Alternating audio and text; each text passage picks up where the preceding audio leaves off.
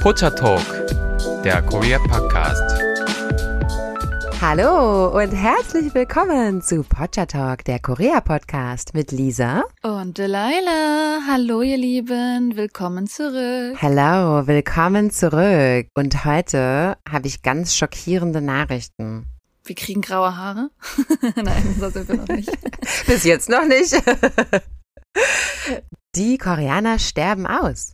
Wusstest du das? Bist du dir darüber im Klaren? Ich glaube, diese, diesen schockierenden Satz habe ich damals auch leider schon im Sozi-Unterricht in der Schule hören müssen bei Deutschland. Willkommen in der Moderne, wo wir leider die Karriere bevorzugen. Obwohl leider, mh, mm, so tragisch ist das auch nicht unbedingt. Aber ja, wir werden älter und ich bin ja auch noch kinderlos und du auch. Und so ist das Leben heutzutage. Stimmt allerdings. Wobei man sagen muss, in Deutschland ist es was anderes, weil wir also man muss jetzt das definieren, wer jetzt hier ein Deutscher ist, weil das Land wächst. Also unser Land, Deutschland wird größer. Wir haben mehr Einwohner im Jahr 2022 gehabt denn je. Mm, interessant. Ja. Naja, zurück zu Korea. zurück zu Korea. Also, die Koreaner sterben leider aus, ja. Aber die gute Nachricht äh, für uns und auch für alle lieben Zuhörer ist, wir werden das in unserer Lebenszeit nicht mehr erleben müssen. wir werden alle zusammen aussterben. es sei denn, irgendwie die Unsterblichkeit wird irgendwie von der Wissenschaft erforscht und wir können da noch dran teilnehmen. Ansonsten werden wir das nicht mehr erleben, denn man hat berechnet, dass die Stadt Seoul im Jahr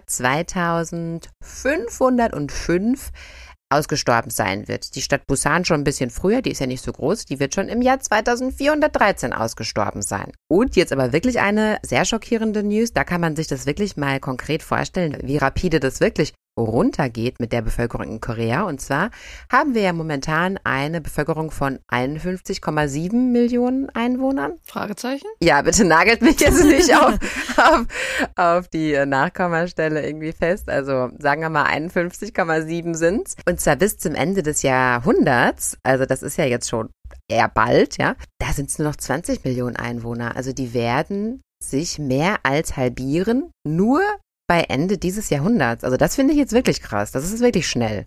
Hm. Woran liegt das? Wo kommt das her? Heute werden wir alles ergründen. Natürlich kann ich nicht so im Detail auf die einzelnen Faktoren eingehen. Ich möchte euch heute einen Überblick geben. Aber die einzelnen Faktoren, die sind auch super Material nochmal für Einzelfolgen. Also ich hoffe, dass wir da später nochmal ins Detail gehen können. Aber heute, wie gesagt, ein kleiner Überblick. Ja. Also momentan haben wir in Korea, wie gesagt, 51,7 Millionen Einwohner. Und dadurch ist Südkorea auf Platz 27 der einwohnerreichsten Länder weltweit. Also jetzt gar nicht so schlecht, weil wenn man auf die Karte guckt, ist Korea jedoch ein sehr, sehr kleines Land. Ne? Das muss man ja mal sagen, dieses kleine Zipfelchen Südkorea. ja, aber schon seit den 90er Jahren hat Korea eine der niedrigsten Geburtenraten der Welt. Und im Jahr 2018 hat man es dann geschafft, nur schätzungsweise 325.000 Babys zur Welt zu bringen, was im Verhältnis zu diesen 51 Millionen Einwohnern eine sehr, sehr, sehr geringe Zahl ist. Und dadurch hat es Korea dann 2018 geschafft, das Land weltweit mit der niedrigsten Geburtenrate zu sein. Oh, weltweit. Das nennt man als Fachbegriff auch Fertilitätsrate. Mm, fertility Rate. Und das war jetzt aber kein Zufallstreffer oder sonst irgendwas, sondern das ging wirklich kontinuierlich, ging das wirklich bergab sozusagen mit der Geburtenrate. Der Kontrast steht auch relativ stark, ne? Aber wie du hast gesagt, ab den 90ern ist es so gewesen, dass man sehr wenig Kinder bekommen hat. Also ich finde das interessant in Korea, wenn du mit Koreanern unseren Alters sprichst und dann redest du von den Eltern von denen, den Großeltern und die haben dann meistens noch zehn Tanten, 13 Tanten oder sowas. Die haben halt so einen mhm. Extremsprung gehabt mit dem, was man natürlich auch dem Wirtschaftswandel beobachten kann, dass ja von den 60ern bis in den 80ern auf einmal die Wirtschaft geboomt ist ohne Ende. Und das sehen wir dann natürlich, dass, dass sich in Korea viel schneller entwickelt hat als vielleicht, wie wir das in Europa sehen, wo natürlich auch die Geburtenrate am Fallen ist, aber vielleicht eher von Anfang 20. Jahrhundert bis Ende 20. Jahrhundert und nicht auf einmal so bam von den 60ern bis zu den 90ern hin. Mm, genau. Das werde ich jetzt gleich nochmal genauer erklären, was nämlich da passiert ist. Das war nämlich alles kein Zufall, sondern da steckt äh, auch ein Grund dahinter. Aber genau, so ist es ja in meiner Familie auch. Das habe ich ja auch schon öfters mal erklärt. Also mein Schwiegervater hat, glaube ich, sieben oder acht Geschwister und meine Schwiegermutter hat, glaube ich, sechs Geschwister. Ja, also das war ganz normal. Und deshalb, ja, gibt es ja auch diese koreanischen Großhochzeiten und so weiter. Alleine schon, weil einfach auch richtig viel Familie da ist. Also es ist wirklich irre, wie viele Familienangehörige die teilweise haben. Mhm. Und das ist aber auch sehr schön, muss ich sagen. Ne? Wir haben ja in jedem Stadtteil hat doch irgendwie noch ein Cousin, ein Café und keine Ahnung. Also das ist auch total nett eigentlich. Das muss ich halt dazu sagen. In meiner deutschen Familie ist es ja auch überhaupt nicht so. Ne? Ich habe einen Onkel und seine Frau halt, also ein Onkel, eine Tante. Auf der anderen Seite väterlicherseits auch nochmal ein Onkel und seine Frau. Äh, das war's. So, das ist unsere Familie, ja. Also, naja, gut. Mm. Anyway, oh. traurig halt. Also kommen wir zurück zu Korea. Ja, und zwar hatten wir da eigentlich erstmal nach Befreiung der koreanischen Besetzung im Jahr 1948 hatten wir eigentlich erstmal einen sehr guten Start und eigentlich ein sehr robustes Wachstum. Die Menschen waren frei, ja, die konnten jetzt irgendwie ihr Leben ganz anders gestalten, natürlich als unter der japanischen Kolonialisierung und das haben sie auch ausgenutzt. Und im Jahr 49 lag die Gesamtbevölkerung noch bei 20 Millionen Menschen. Das hat damals eine Volkszählung ergeben und man hat eine weitere Volkszählung gemacht im Jahr 1985 und da hatte man sich schon verdoppelt auf 40 Millionen Menschen. Also in insgesamt 36 Jahren, ja, von 49 bis 85 hat man sich verdoppelt. Das ist doch irre. Ja, es ist auf jeden Fall super interessant zu sehen, wie das sich dann wirtschaftlich, gesellschaftlich entwickelt hat, in der Welt auch. Also genauer gesagt war es so, dass von 49 bis 55 lag das Bevölkerungswachstum etwa bei 1,1 Prozent pro Jahr. Zwischen 55 und 66 stieg es dann rapide an auf 2,8 Prozent und sank dann aber wieder im Zeitraum zwischen 1966 bis 85 auf 1,7 Prozent ja, also von 2,8 auf 1,7 und seitdem sinkt es nur noch, ja, geht nur noch bergab. Und im Jahr 2020 hatte man ein Bevölkerungswachstum von minus 0,6 Prozent. Also die Bevölkerung äh, verringert sich jetzt. Und stirbt eben dadurch halt auch eines Tages aus. Natürlich, das ist eine Hochrechnung jetzt, ja, die für die nächsten 400, 500 Jahre gilt. Also wird so sein, wenn man jetzt nicht irgendetwas ändert. Woran lag es, dass auf einmal nach 66 die Geburtenrate so rapide gesunken ist? Also natürlich ganz normale Faktoren, wie die leider es auch schon angedeutet hat. Es gibt es auch in anderen modernen Ländern, das ist ja völlig klar und konnte man auch in Deutschland beobachten. Ja, also einfach Faktoren wie die Verstädterung. Ja, wer in der Stadt lebt, der hat eben auch einfach nicht die große Wohnfläche für vier Kinder, fünf Kinder. Ja, das ist ja heutzutage in Deutschland auch ein großes Problem, worüber ich mich auch oft mit Freunden unterhalte. Man kann ja gar keine zwei, drei Kinder haben. Wo will man die alle hinstecken? Ja, also Stadtwohnungen mit fünf, sechs Zimmern. Wer hat sowas? Und dann auch die Kosten. Ich meine, gerade in Deutschland habe ich schon gehört, wie man kämpft um Kindertagesstättenplätze. Und in Korea muss man vielleicht nicht um die Plätze unbedingt kämpfen, einen schon, aber man muss auch mit ganz viel Geld konkurrieren auch noch. Das ist ja auch eine Geschichte. Genau, das ist auch eine Geschichte, ja. Also die Verstädterung generell hat in Korea auf jeden Fall, so wie in vielen anderen Ländern, dafür gesorgt, dass eben weniger Kinder geboren wurden. Dann aber auch das spätere Heiratsalter von Männern und Frauen, dass die einfach durch ihr höheres Bildungsniveau nicht zuletzt einfach länger studiert haben, ja, ein höheres Bildungsniveau erreicht haben, dadurch später geheiratet haben und dann eben einfach die Zeit nicht mehr da war, so viele Kinder zu bekommen. Und natürlich gibt es auch immer eine, ja, ein Zusammenspiel von Bildungsniveau und geringere Anzahl von Kindern. Darauf möchte ich jetzt nicht großartig eingehen, denn das ist ein weltweites Phänomen, was in jedem Land zu beobachten ist, ja. Je höher das Bildungsniveau, umso geringer die Anzahl der Kinder. Außerdem ist natürlich die Anzahl der erwerbstätigen Frauen gestiegen. Klar, Frauen haben jetzt eben auch viel mehr gearbeitet und sich dann ja nicht nur für den Karriereweg entschieden, aber als erwerbstätige Frau kann man eben auch nicht so viele Kinder haben. Dann schafft man eben auch nur die normale Anzahl, eins, zwei vielleicht oder eben auch gar keins, ja und eben auch bessere Gesundheitsstandards. Denn Je älter die Menschen im Land werden können, umso geringer ist dann auch hier diese Bevölkerungswachstumsanzahl. Ja, also die spielt da eben auch mit rein, wenn es darum geht, wie ist denn das Durchschnittsalter der Bevölkerung? Ja, also wie viele Kinder werden denn geboren mhm. im Verhältnis zu den Alten, die im, sich im Land aufhalten? Also auch die Gesundheitsstandards. Aber jetzt kommen wir zu einem ganz wichtigen Faktor, der seit 1966 dafür gesorgt hat. Und zwar hat man festgestellt damals, wo man ja sehr, sehr darauf bedacht war, das Wirtschaftswachstum anzukurbeln, auch das hatten wir schon oft erwähnt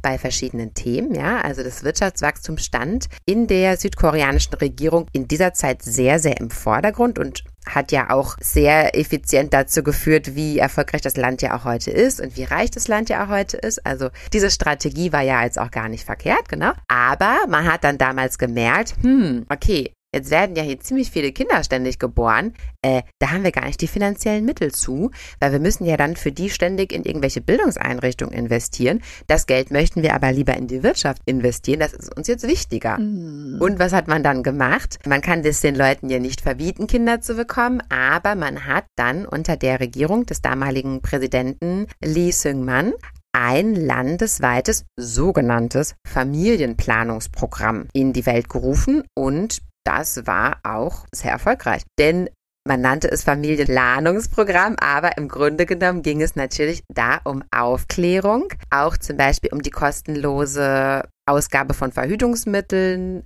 den Frauen mehr Informationen bereitgestellt und eben auch tatsächlich Familienplanungsmethoden an die Hand gegeben, die natürlich auch irgendwo darauf auszielten, dass man dann als Ehepaar feststellte, oh, wir können uns ja so viele Kinder auch gar nicht leisten. Das ist ja eigentlich gar nicht so toll für unsere Zukunft. Und man hat sogar, und das finde ich jetzt sehr sensationell, man hat sogar Eltern Privilegien eingeräumt, zum Beispiel bessere Darlehen bei der Bank mit einem niedrigeren Zinssatz oder so, wenn die sich haben sterilisieren lassen.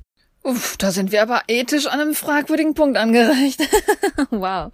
Also das finde ich wirklich, das ist ja wohl ein sehr, sehr großer Eingriff in deine Persönlichkeitsrechte, in deine Gesundheits Rechte. Auf jeden Fall, also hatte man da eine ganze Liste an Maßnahmen vorbereitet, ja, die die Leute eben dazu überzeugen sollten, weniger Kinder zu bekommen. Und tatsächlich haben sich auch im Jahr 84 haben sich insgesamt 500.000 Menschen in Südkorea sterilisieren lassen. Also das hatte auch einen sehr, sehr großen Erfolg, dieser finanzielle Anreiz, wenn man das macht. Und was war die politische Motivation? War das einfach so eine Bewegung, die wir vielleicht dann auch durch China gesehen haben? Oder woher kam die Motivation genau? Die Motivation war, dass man ja für diese Kinder Bildungseinrichtungen zur Verfügung stellen musste und das wollte man nicht. Das war zu teuer. Man wollte nicht Schulen bauen, Kindertagesstätten also bauen. Man wollte einfach an sich die Bevölkerung verringern. Also ich finde die die Vorausdenkung einfach. Ich glaube, jedes Land auch zu der Zeit wusste schon, dass ja eigentlich die Finanzierung aus den Kindern kommt. Und wenn man dann natürlich weniger Kinder hat, das ist aber gar nicht gut gedacht gewesen. Das ist ja interessant. Ja, das war sehr kurz gedacht an der Stelle. Vielleicht hatte man sich gedacht, ach, wir machen jetzt dieses Programm für 10, 20, 30 Jahre und danach lässt man der Natur wieder seinen Lauf oder so. Aber die Natur hat halt nie wieder ihren Lauf genommen, sondern das hat halt auch die Kultur und die Bevölkerung und die ganze Gesellschaft verändert und hat das Denken der Gesellschaft nachhaltig bis heute zum heutigen Tage eben verändert, ja. Also man wollte das Geld eben nicht in die Bildung der Kinder investieren müssen, man wollte es in die Wirtschaft investieren. Das war der Punkt. Krass. 1973 wurden dann auch Abtreibungen legalisiert, also war auch eine weitere Maßnahme. Und man hat auch ab 1983, das finde ich auch super mies, muss ich sagen, ab 1983 hat man gesagt, schwangere Frauen, die schon drei Kinder haben, also ab dem dritten Kind, da zahlt die Krankenversicherung nicht mehr die ärztliche Betreuung der äh, Schwangerschaft. Was für eine interessante politische Entwicklung. Man wollte es wahrscheinlich nicht so wie in China machen mit der wirklich konkreten Ein-Kind-Politik, ja. Man wollte halt Menschen, die sich das finanziell leisten können, das anscheinend immer noch offen lassen, so viele Kinder zu bekommen, wenn sie das gerne möchten, obwohl das ist ja in China eigentlich auch der Fall gewesen. Ne? Ich glaube, in China ist es so, dass du dann Strafgebühren zahlen musst, wenn du mehr als ein Kind hattest oder irgendwie sowas. Naja. Jedenfalls, ja, gab es eben ähnliche Maßnahmen in Korea auch. Und zum Beispiel gab es auch, dass du dann, wenn du zwei oder mehr Kinder hast, dass du dann auch Steuerabzüge ähm, hast. Also, dass du dann die Bildungsausgaben quasi nochmal selber zahlen musst, dass du dann mehr Steuern zahlst. Hm. Naja, und dadurch sank das Bevölkerungswachstum natürlich rapide, das ist ja völlig klar.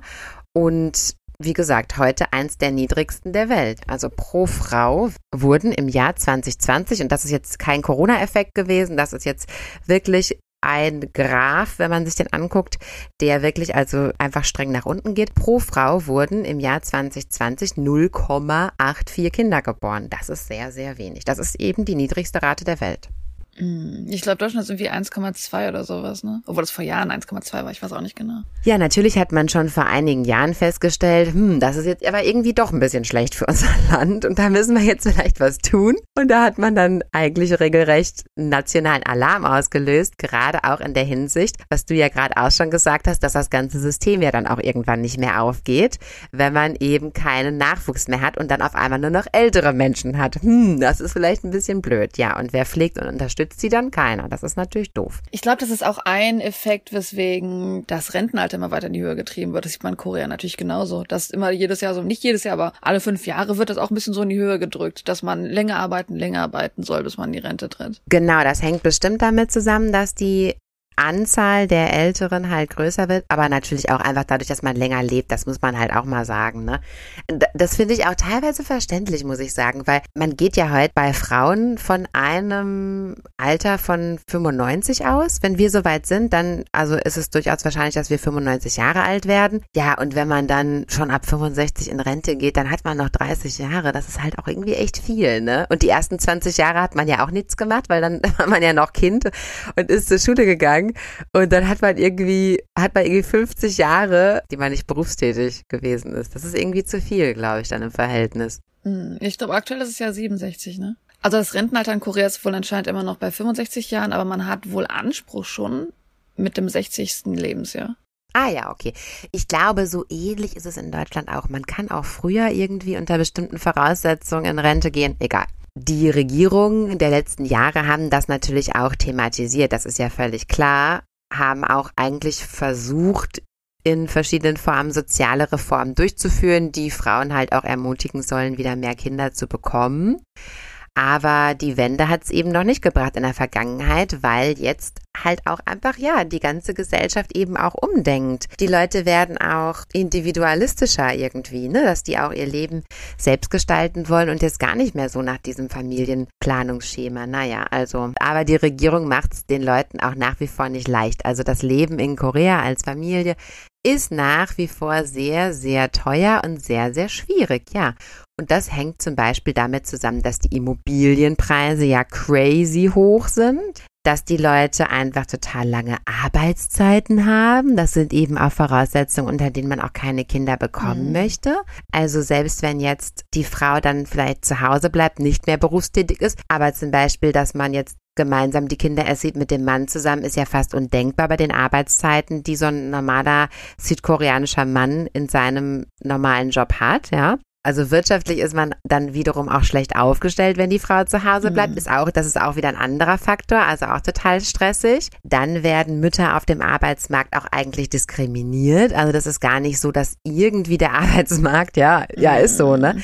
Dass der Arbeitsmarkt diesen Müttern irgendwie entgegenkommt mit Teilzeit oder sonst, sonstigen Angeboten. Gar nicht. Also wie sollen die das machen? Man hat eine relativ kurze Zeit, glaube ich, so. Ne? Man hat eine relativ kurze Zeit, wo man zu Hause bleiben kann und da muss man auch sofort wieder weiter arbeiten. Weiß jetzt auch die genaue gesetzliche Lage in Deutschland nicht, aber in der Regel wird doch Müttern in fast jedem Beruf auch irgendwo eine halbe Stelle dann angeboten oder so, halt, dass man denen ein bisschen entgegenkommt oder dass man zumindest garantiert, dass die zu bestimmten Zeiten wirklich dann die Arbeit auch beenden können, die Kinder abholen können und sowas. Ne? Also ist in Korea, in Südkorea sehr, sehr schwierig. Mhm. Außerdem natürlich klar, die Kosten für Schule, Hagwon, nebenschulische Aktivitäten, das ist alles sehr teuer. Ich denke nicht nur wirtschaftlich, auch wenn man weiterdenkt, sozial und gesellschaftlich. Heutzutage man ja immer mehr das Problem, dass wir, das sehen wir auch in den Nachrichten aus Korea, dass man extrem krasse Fälle von Mobbing in Korea hat. Oder dass einfach die Anforderungen der Schule extrem sind, diese Konkurrenz, die wir in Korea haben. Dass wenn ich Leute treffe, die gerade ein Kind haben, das Kind ist euch mal drei Monate alt, ein Jahr in Korea, dann höre ich ganz so von diesen jungen Eltern, wenn ich mein Kind nicht auf eine nationale Schule in Korea schicken kann, dann will ich eigentlich ins Ausland gehen, mein Kind ins Ausland auf die Schule schicken, weil ich diesen Druck in Korea meinem Kind nicht antun möchte. Das kann ja auch ein Grund sein, weswegen man dann sagt, hey, dann möchte ich lieber gar kein Kind in so einer Gesellschaft haben. Also die Frauen in Südkorea bekommen momentan durchschnittlich mit 31 ihr erstes Kind. Was auch einer der spätesten Zeitpunkte der Welt ist im Vergleich. Also ich denke, in Deutschland ist es ähnlich. Ich muss aber gestehen, für asiatische Länder finde ich das relativ nett. Das klar, natürlich hat man den Druck, man muss heiraten, man muss ein Kind haben, natürlich um die Eltern stolz zu machen, habe ich schon mal alles erwähnt. Aber im Vergleich zu anderen asiatischen Ländern, wo man so diesen mhm. Druck hat mhm. mit 25 und danach bist du weniger wert, leider war in vielen asiatischen Ländern noch, man hat so diesen Druck, man muss früh heiraten, früh Kinder kriegen. Wenn man in Korea so noch knapp vor 30 ist, noch nicht verheiratet, noch kein Kind hat, dann ist man noch nicht, dass man schlecht angesehen wird. Dann wird gesagt so, hey, willst du nicht mal anfangen zu suchen? Also man wird halt nicht auf einen herabgeguckt, weil man einfach das Verständnis mhm. ist, dass mhm. das Durchschnittsalter heutzutage einfach später ist, dass man heutzutage später heiratet, später Kinder hat. Und ähm, klar, man hat immer auch den Druck, aber im Vergleich zu anderen asiatischen Ländern wird man halt nicht unbedingt extrem schlecht behandelt, wenn man vielleicht sehr alt ist und noch nicht verheiratet ist. Ja, das sehe ich auch so. Das hat sich nach hinten verschoben. Aber man muss aber auch sagen, aber wenn es dann aber auch später wird, wenn es dann 35, 36, 37, dann sieht es aber wieder anders aus. Ja, wie gesagt, das Durchschnittsalter halt mit dem, mit dem 31, 35 so. Ja. ja, ja, genau. Ja, also wenn sich diese derzeitigen Trends, die wie eben beschrieben, wenn sich die jetzt nicht umkehren, dann haben wir das Problem, dass im Jahr 2050, also jetzt wirklich schon recht bald, im Jahr 2050 das Durchschnittsalter der Südkoreaner auf 54 Jahren liegt. Das ist wirklich sehr alt. Mm. Und dann bricht halt das System zusammen. Und dann hat man eben das Problem, dass die Wirtschaft das nicht mehr tragen kann, äh, die Alten zu versorgen. Also deshalb, das ist wirklich recht problematisch, das muss man halt echt sagen. Du hattest am Anfang interessanterweise erwähnt, wo sich Deutschland und Korea unterscheiden. Und ich meine, viele von unseren Zuhörern sind ja vielleicht auch begeistert von Korea, möchten Korea besuchen, vielleicht sogar nach Korea emigrieren. Der Unterschied zwischen Korea und Deutschland ist der, dass Deutschland auch wenn man das vielleicht nicht so wahrhaben will oder nicht gestehen würde, relativ offen für Immigration ist. Ja, wir sind ein Einwanderungsland. Und zwar haben wir in Deutschland, ja, aber es gibt natürlich auch Leute in Deutschland, die das vielleicht anders argumentieren würden, aber im Vergleich zu Korea, wir wissen das hier sehr, ist Deutschland auf jeden Fall ein Einwanderungsland. Und mir wurde damals in der umstehenden Schule gesagt, wenn wir keine Kinder haben, muss Deutschland auf Immigration bauen. Wir müssen Programme dafür aufbauen, weil wenn Deutschland halt keinen Nachwuchs hat, müssen wir Kräfte aus dem Ausland reinholen, um diese Jugend einfach beizubehalten. Und Korea hat sogar ein Limit, wie viel Visa die in einem Jahr vergeben und sowas. Also Korea ist extrem streng, wie viele Ausländer die reinlassen. Mm. Ich glaube, prozentual machen Ausländer weniger als fünf Prozent in Korea aus. Also es ist jetzt nicht so, dass Korea irgendwie schon weiterdenkt und sagt, hey, vielleicht brauchen wir auch aus dem Ausland mehr Kräfte. Man ist noch sehr, sehr auf sich selbst bezogen und deswegen wird auch manchmal Korea halt nachgeworfen, dass sie in ihren Entscheidungen sehr xenophobisch handeln handeln. Mm, ja, ja, das ist das nämlich. Also bei uns in Deutschland, genau, ist ja auch immer die Debatte, also meinerseits jetzt nicht, aber kritisch zu sehender politischer äh, Parteien, ja, von wegen, ja, dass ähm, hier nicht Ausländer ins Land kommen sollen. Aber das ist eine ganz wichtige Strategie natürlich, eben damit wir das Problem nicht haben. Ohne Einwanderer bricht Deutschland ja auch zusammen. Das geht ja gar nicht. Also wir brauchen ja Einwanderer nicht nur, um irgendwelche Jobs zu besetzen, also dieser sogenannte Fachkräftemangel, ja, den wir ja auch in total vielen Bereichen haben. Also wir brauchen ja auch viele Fachkräfte im Land. Wir brauchen aber auch einfach Menschen. Wir brauchen Menschen, die Kinder bekommen und einfach dieses Land hier weiterführen. Ja, also ja, man sieht ja an Korea genau, wie das hm. funktioniert, wenn man das nicht so tut. Ja, und dann geht die Einwohnerzahl eben runter. Ich habe gerade äh, mal kurz nachgeguckt. Korea Herald ist ja eine koreanische Online-Nachrichtenseite. Ja. Und 2022 lebten 1,6 Millionen Ausländer in Korea, was 3,1 Prozent der Bevölkerung ausmachten. Und im Jahr 2040 soll die Zahl eventuell zu 4,3 Prozent steigen. Also wir sehen schon, die Planung mit Ausländern reinzuziehen, Immigration ist in Korea auf gar keinen Fall im Vorderrang. Und genau, jeder, der vielleicht hofft, nach Korea zu emigrieren, seid dem bewusst, dass ihr natürlich auch vielleicht dann auf gewisse Hürden stoßen werdet. Von diesen drei Prozent Ausländern würde ich jetzt aber auch mal gerne wissen, wie viele Leute leben denn wirklich da? Und wer ist jetzt nicht nur ein halbes Jahr im Auslandssemester, weißt du? Hm, da zählen auch einige zu, genau, auf jeden Fall. Ja, also die Lebenserwartung der Südkoreaner steigt halt aber auch parallel dazu extrem. Also das sind, das sind wirklich zwei Extreme, ja. Also es werden keine Kinder mehr geboren und die südkoreanische Bevölkerung ist jetzt schon auf Platz 11 der Länder mit der höchsten Lebenserwartung, ja. Also gleichzeitig werden die Menschen extrem alt. Das ist natürlich ein großes großes, großes Problem in sich, ja. Das liegt halt zum Beispiel daran, dass in Südkorea ja kaum jemand übergewichtig ist. Die Zahl der Übergewichtigen liegt bei 4,7 Prozent. Also das verhindert halt auch schon total viele Krankheiten. Allerdings muss man sagen, dass Rauchen und Alkoholkonsum pro Kopf in Korea zu den höchsten der Welt gehört. Extrem in Korea. Also ein, ein direktes Extrem. Wobei man sagen muss, das sind aber nicht die Älteren. Also ich sehe ältere Menschen, sehe ich seltener rauchen und Alkohol konsumieren in der Öffentlichkeit. Das sind eher die Menschen so im mittleren Alter, muss man halt auch sagen. Hm, ab College und mittleres Alter. Kann aber auch in die älteren Level gehen. Was natürlich auch noch dazu kommt, Korea hat natürlich auch, was die jungen Leute angeht, dass die vielleicht sogar noch schneller weg, was heißt wegsterben, das klingt irgendwie schlecht zu sagen, aber Korea hat auch eine sehr hohe ähm, Selbstmordrate in den Jugendlichen und in den sehr alten Generationen. Genau, als ob du mein Skript schon gelesen hast, ist das jetzt der nächste Punkt.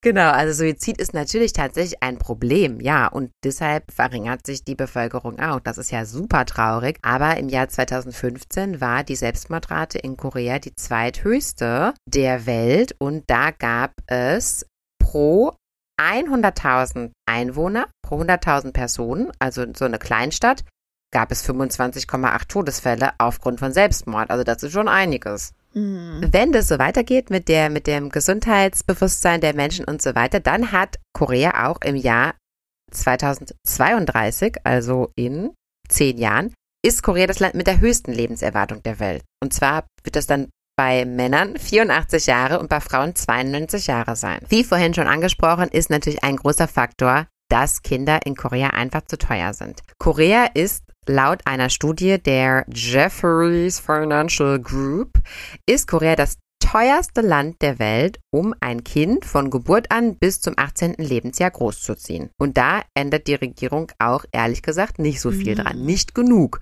Denn das ist einer der Hauptgründe, wie gesagt, warum die Kinder nicht äh, geboren werden. Mhm. Ein Kindergartenkind kostet aktuell zwischen 50 und 400 Euro pro Monat, kommt auf den Kindergarten an obwohl das staatliche Programm den Leuten pro Person 140 Euro circa, also 200.000 Won, zur Verfügung stellt, zahlen die trotzdem noch drauf 50 bis 400 Euro pro Monat. Hört sich jetzt nach einer kleinen Summe an, aber das läppert sich sicherlich ganz schön. Eine öffentliche Highschool in Korea kostet circa 1500 Euro pro Jahr. Also das wären dann 125 Euro pro Monat. Hört sich auch nach einer kleinen Summe an, aber wie gesagt, möchte man jetzt auch zwei, drei Kinder haben, ja, das ist dann schon irgendwie viel Geld. Man darf nicht vergessen, was bei uns der Standard ist, ist in Korea ja das Minimum. Also das heißt, die meisten Schüler, damit die nicht hinterherfallen, investiert man das Dreifache, Vierfache, Fünffache nebenbei für Akademien, für Privatschulen und alles Mögliche. Genau, und die sind ja also nach oben hin unendlich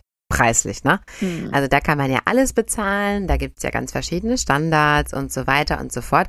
Aber das kommt obendrauf und da gibt sicherlich eine normale koreanische Familie für ein Kind auch nochmal locker 300 Euro pro Monat aus. Wenn man jetzt auf so eine ganz normale Standard Hagwon geht.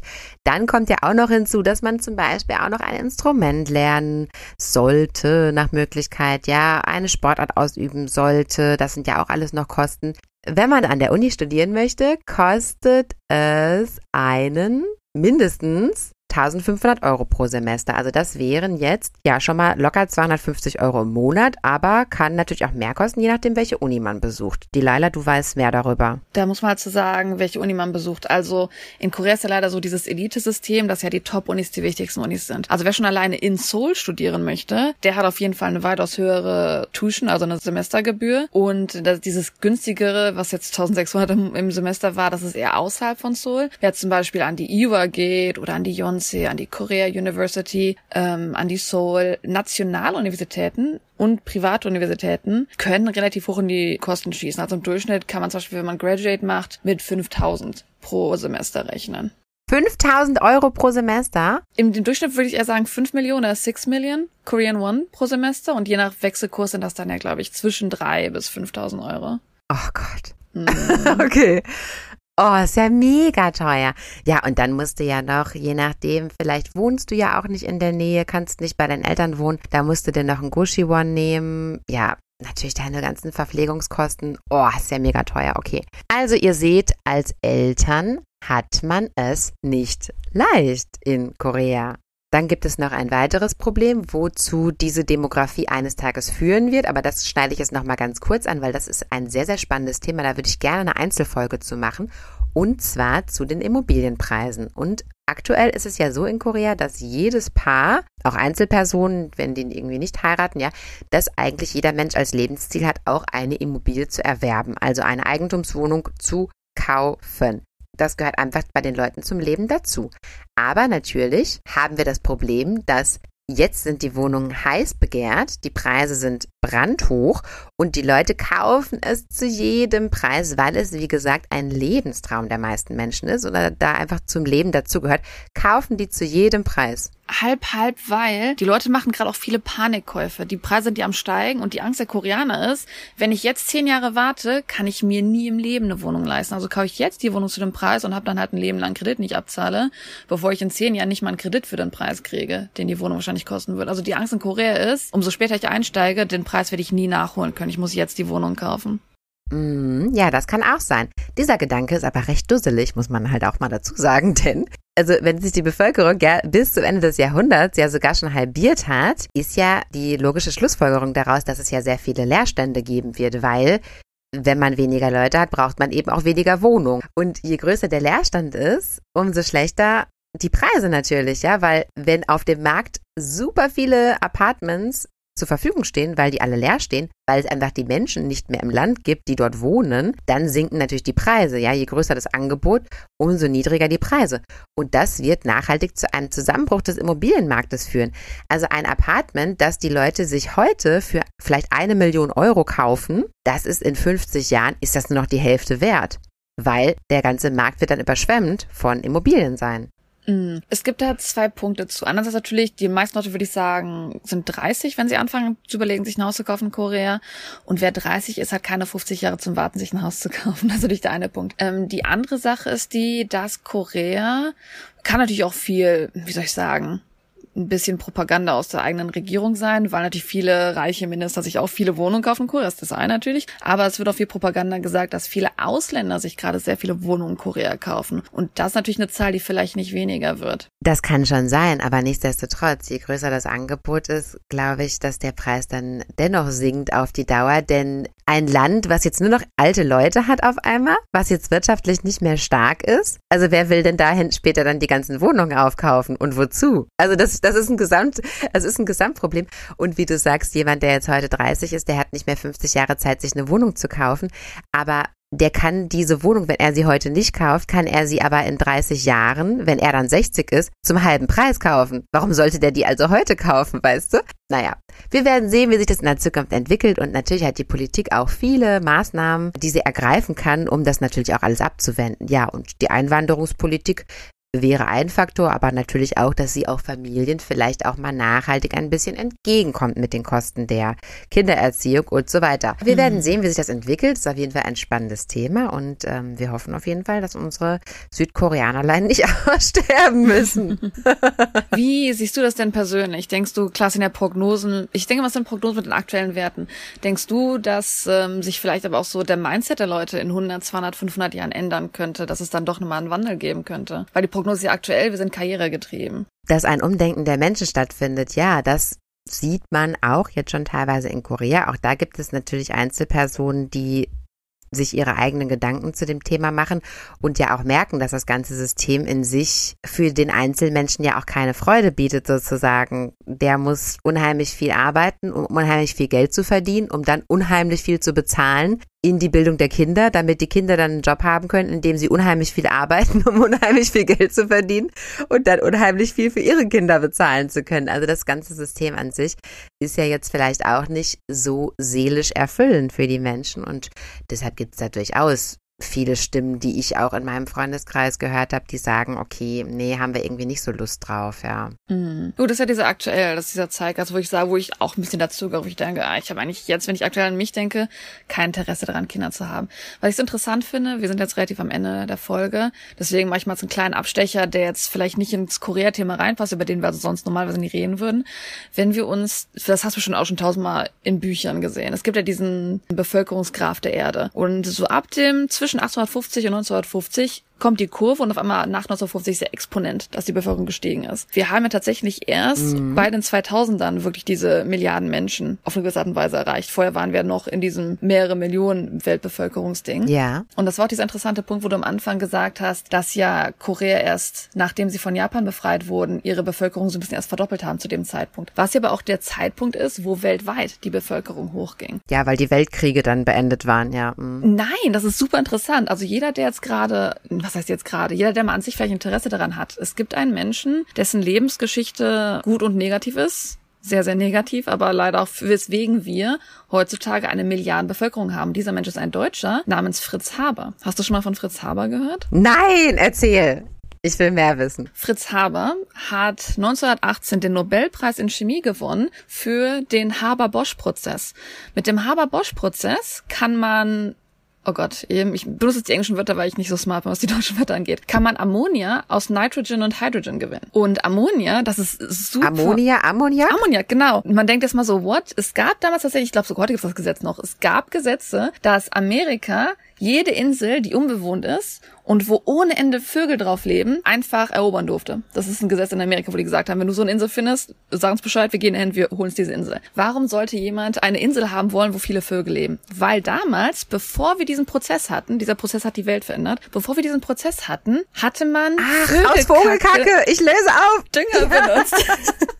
Dünger gemacht. Denn jeder, der vielleicht Krass. im Erdkundunterricht aufgepasst hat, der Boden, umso öfter wir den mit neuen Sachen, weil Menschen brauchen Essen. Und wir haben vielleicht Brot, das wir gewinnen müssen oder Reis. Und umso öfter man den Boden mit den gleichen Sachen wiederverwendet, wiederverwendet, wiederverwendet, stirbt der Boden aus. Wir haben dann keine Nährwerte im Boden. Also braucht man mhm. Dünger, besonders Ammoniak, um diesen Nährstoffen wieder den Boden zurückzugeben. Und das wurde halt von Fritz Haber tatsächlich entwickelt, gefunden als allererstes. Und dieser Boom des, dass man einfach einen Fertilizer hat, dass man einen Düngstoff mhm, hat, mhm. hat die Welt verändert. Und erst seitdem konnten wir Essen ohne Ende für die Welt herstellen. Und dadurch Ach, hat sich spannend. die Welt für uns verändert. Weil das ist das auch das Interessante, wenn wir drüber nachdenken. Wir wir gucken bei diesem demografischen Wandel einerseits natürlich stark finanziell drauf, weil wir haben auch erst seit dem 20. Jahrhundert diesen extremen Wirtschaftswachstum als Ziel. Das hatten wir vor der Industrialisierung auch gar nicht. Und wenn wir halt die Bevölkerung angucken, wie die weltweit war vor ähm, dem 20. Jahrhundert, war jetzt nicht besonders hoch und hatte auch das Problem, dass sie vielleicht aussterben könnte, hätte man keinen Dünger gefunden. Und ich denke einfach, so wie wir jetzt Anfang 20. Jahrhundert diese Düngergeschichte hatten, nochmal natürlich als Nebenbei, ich habe gesagt, er ist auch kein Held, Fritz Haber.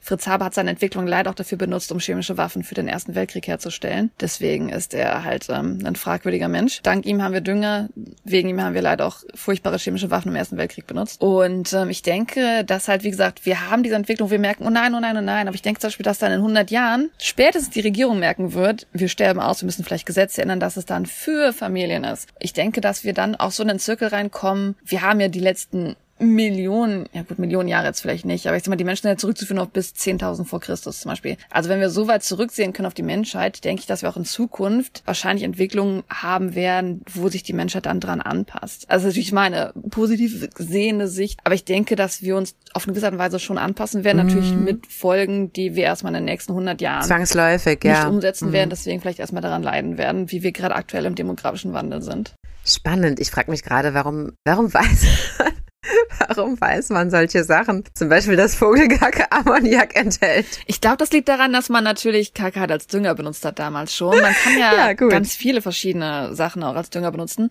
Vögel sind aber am besten, weil sie den höchsten Anteil haben. Es gibt ja auch Länder, die ein bisschen schlechter gestellt, zum Beispiel man sagt immer so, ah, man könnte ja auch einfach menschliche Kacke als Dünger benutzen. Ist sehr, sehr kritisch zu sehen. Das hat man zeitlang nämlich sogar auch in Nordkorea gemacht. Wir werden irgendwann mal über Nordkorea reden. Und dadurch können auch viele Krankheiten entstehen. Ah. Deswegen ist halt die Modernisierung von Dünger ein Prozess äh, ein ganz hilfreicher Anteil, dass man Sachen auch mit mehr gesundheitlichen Vorteilen herstellen kann.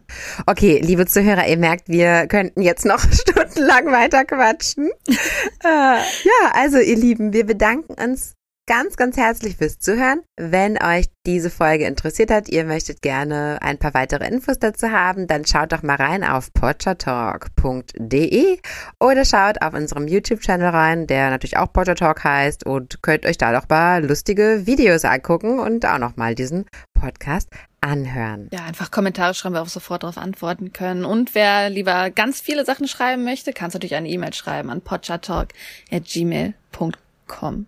Dann wünsche ich allen noch einen schönen Morgen, einen schönen Mittag, einen schönen Abend. Tschüssi. Tschüss, Anjang.